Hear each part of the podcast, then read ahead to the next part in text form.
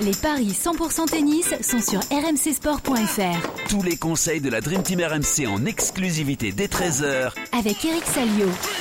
Salut à tous les paris tennis aujourd'hui autour de l'ATP Next Gen Finals. Tout ce qui plaît à Eric Salio, évidemment, ce tournoi, ce Masters de fin d'année pour les jeunes joueurs prometteurs.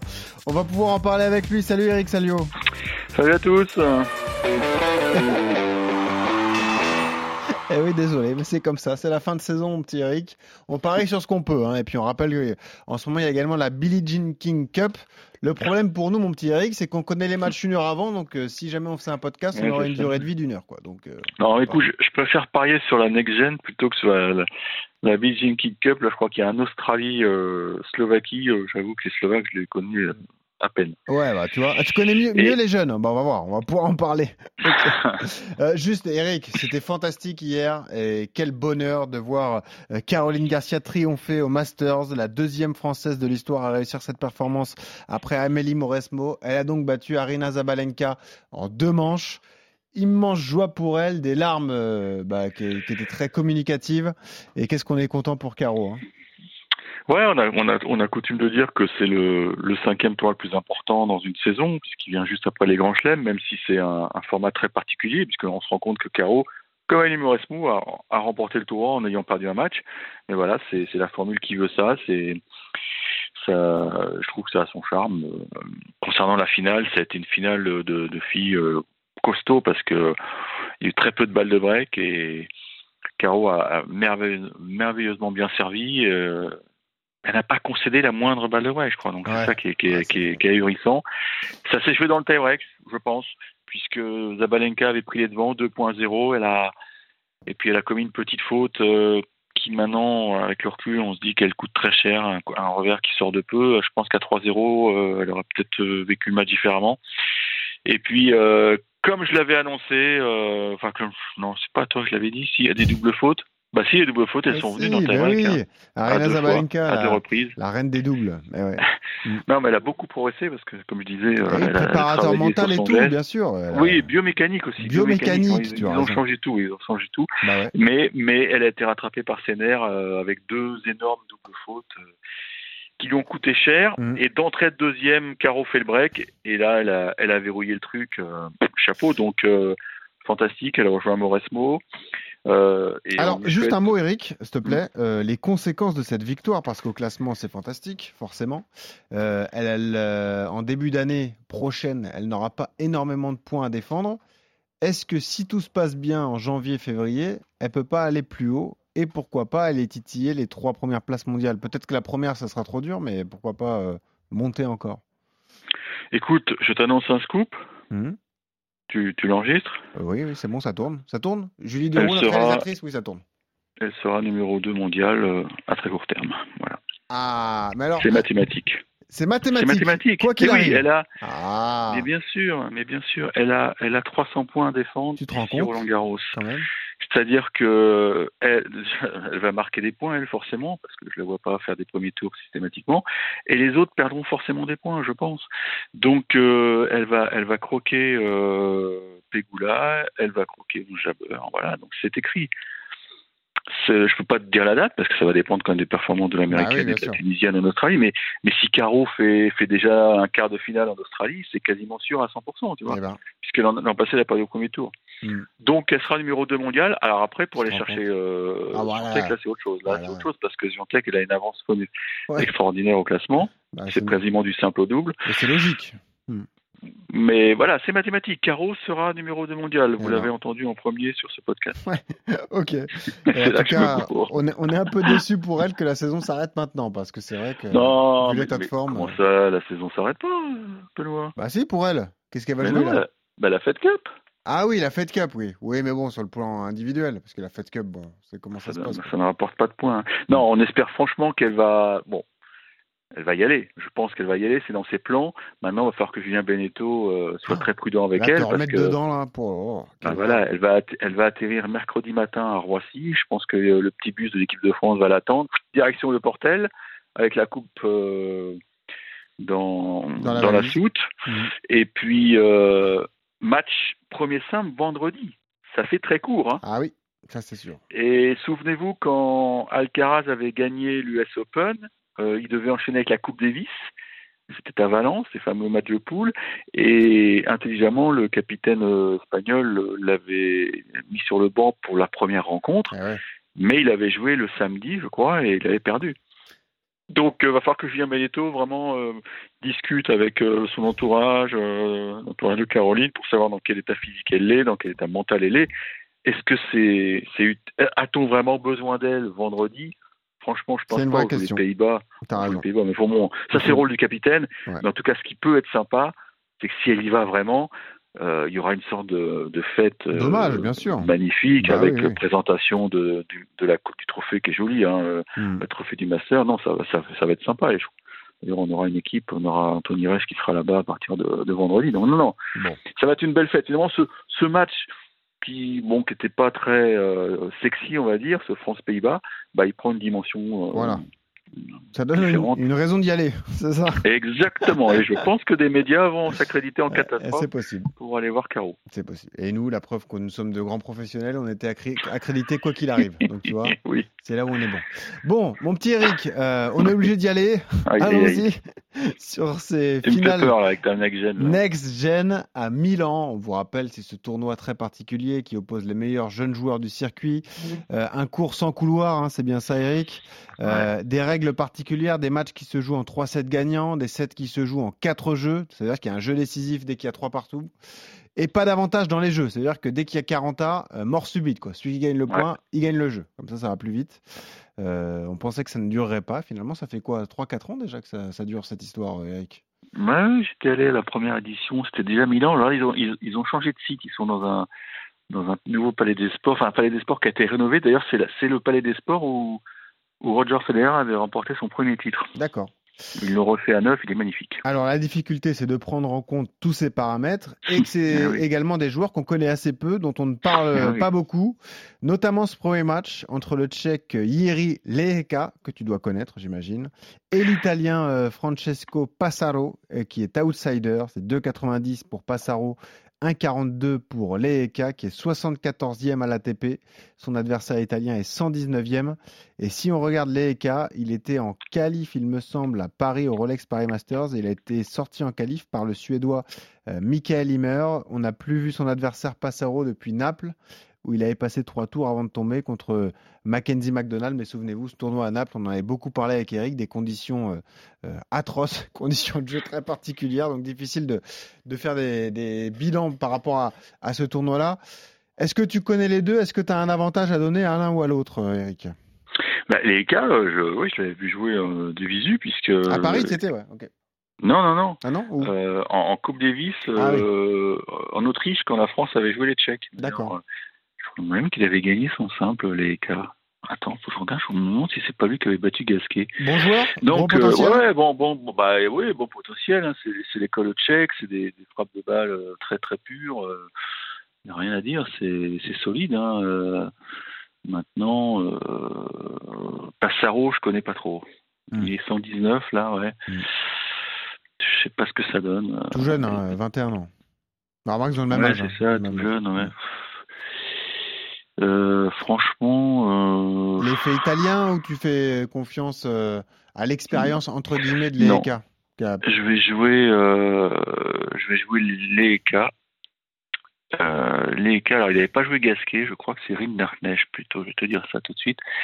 C'était en 2020, j'étais le seul journaliste français là-bas, c'était la misère. J'étais le seul journaliste 2020 tout ou court. 2021. Bah oui, c'était en plein Covid, c'était en plein Covid. Ah, Voilà. Ah, c'était, c'était horrible. Bon. C'était, non, c'est pas, euh, bah non, dis une bêtise. Qu'est-ce qu'il raconte, Eric Mais qui avait joué alors euh, contre les cas Parce que je vois la Ah, ça devait être. Manarino. Non, c'est pas ça. Non, ça devait être Manarino qui avait joué contre les cas, je vais te dire ça tout de suite. Mhm. Et ça n'a pas été simple, hein, Manarino, Manarino, on avait bavé. Eh ben non, il n'avait pas joué. Bon, bon bref, euh, c'est un bon joueur quand même. On vous, les dit, on vous a dit que ça allait être dur pour Eric cette semaine. eh oui, parce que c'est un tournoi Il très était, il était remplaçant, il était remplaçant. pour Voilà.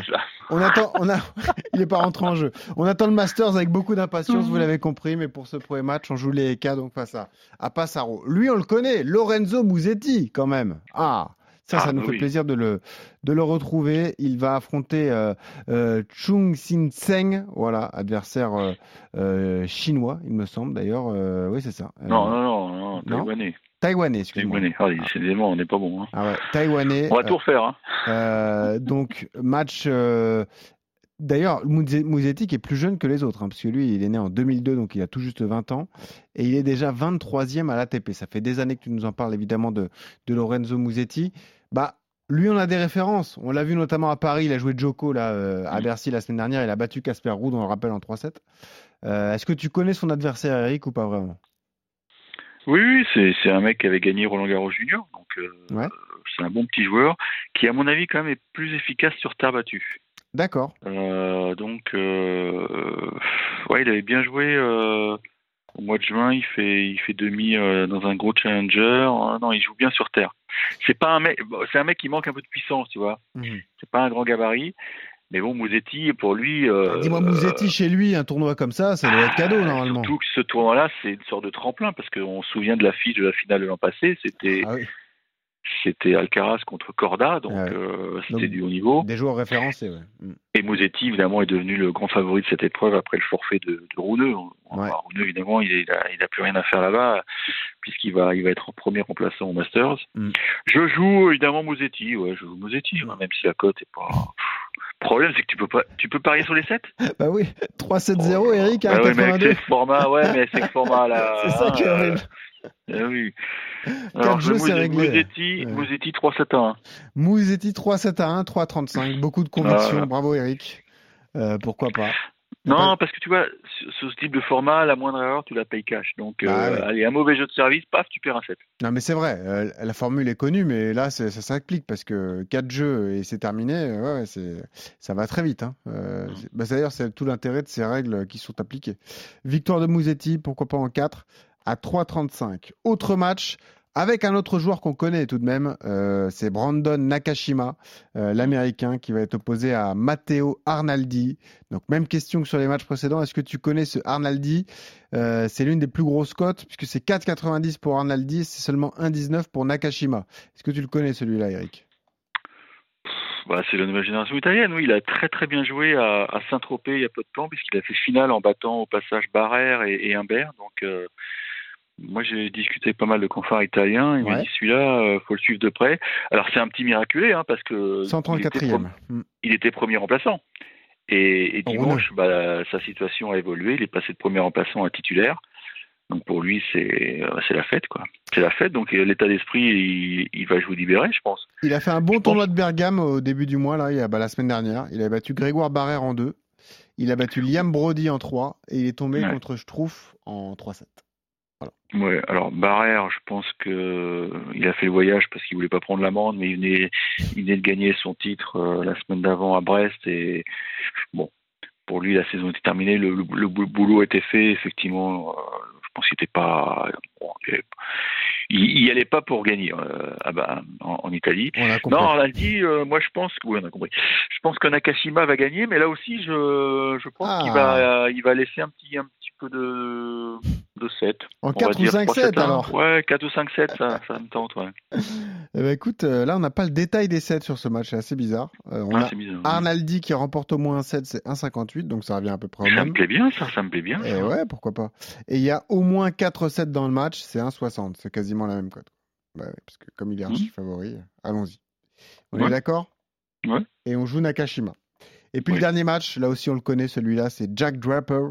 On en parle pas mal, le Britannique, qui lui aussi est dans le top 50. hein. il est 41e à l'ATP, qui va affronter le 111e euh, Dominique Stefan Stricker, le Suisse. C'est 1,33 pour Draper, c'est 3,40 pour Stricker, qui est gaucher. C'est un duel de Mm. gaucher entre les deux, donc Mm. ça peut être intéressant, Eric.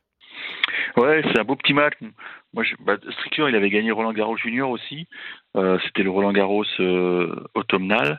Donc, il a battu un autre Suisse, d'ailleurs, en finale. D'accord. C'est une belle patte gauche, mais j'ai l'impression qu'il a, il a pas progressé au- autant que Qu'attendu. je l'avais peut-être envisagé. Ouais. Moi, je trouvais que ce mec-là, il avait vraiment du. Ouais, il a, il a une belle patte gauche, il a une capacité d'accélération, mais je trouve, et je pense que ces, ces équipes vont travailler là-dessus, il est encore un peu lourd, je trouve. D'accord. C'est Gros ça gabarit qui. Pardon? Gros gabarit ou surpoids? Pas gros gabarit, un peu, tu vois, un peu. en- Pas encore totalement fit, quoi. D'accord. Il y a du boulot, il y a du boulot. Je pense que. Je sais pas ce qu'il mange, mais. Il a joué des gros matchs. hein. Là, je suis en train de regarder euh, ses adversaires récents. Bah, il était tombé contre Gasquet à Anvers.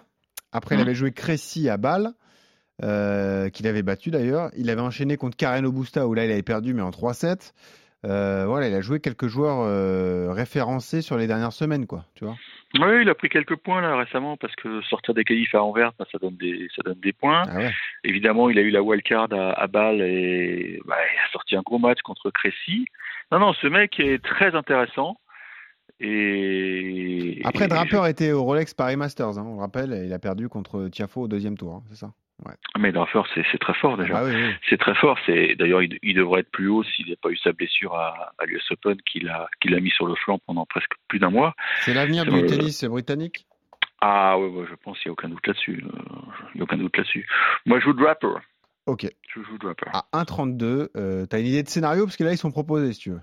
Tu vois un set perdu Euh, encore? ouais. Ah ouais. Allez, 3,45, la victoire, euh, 3-1 de Jack Draper. Ça nous fait un combo. Draper, Nakashima, Musetti, Leeka. On n'est pas bien là, Mm. Eric, franchement? On n'est pas bien.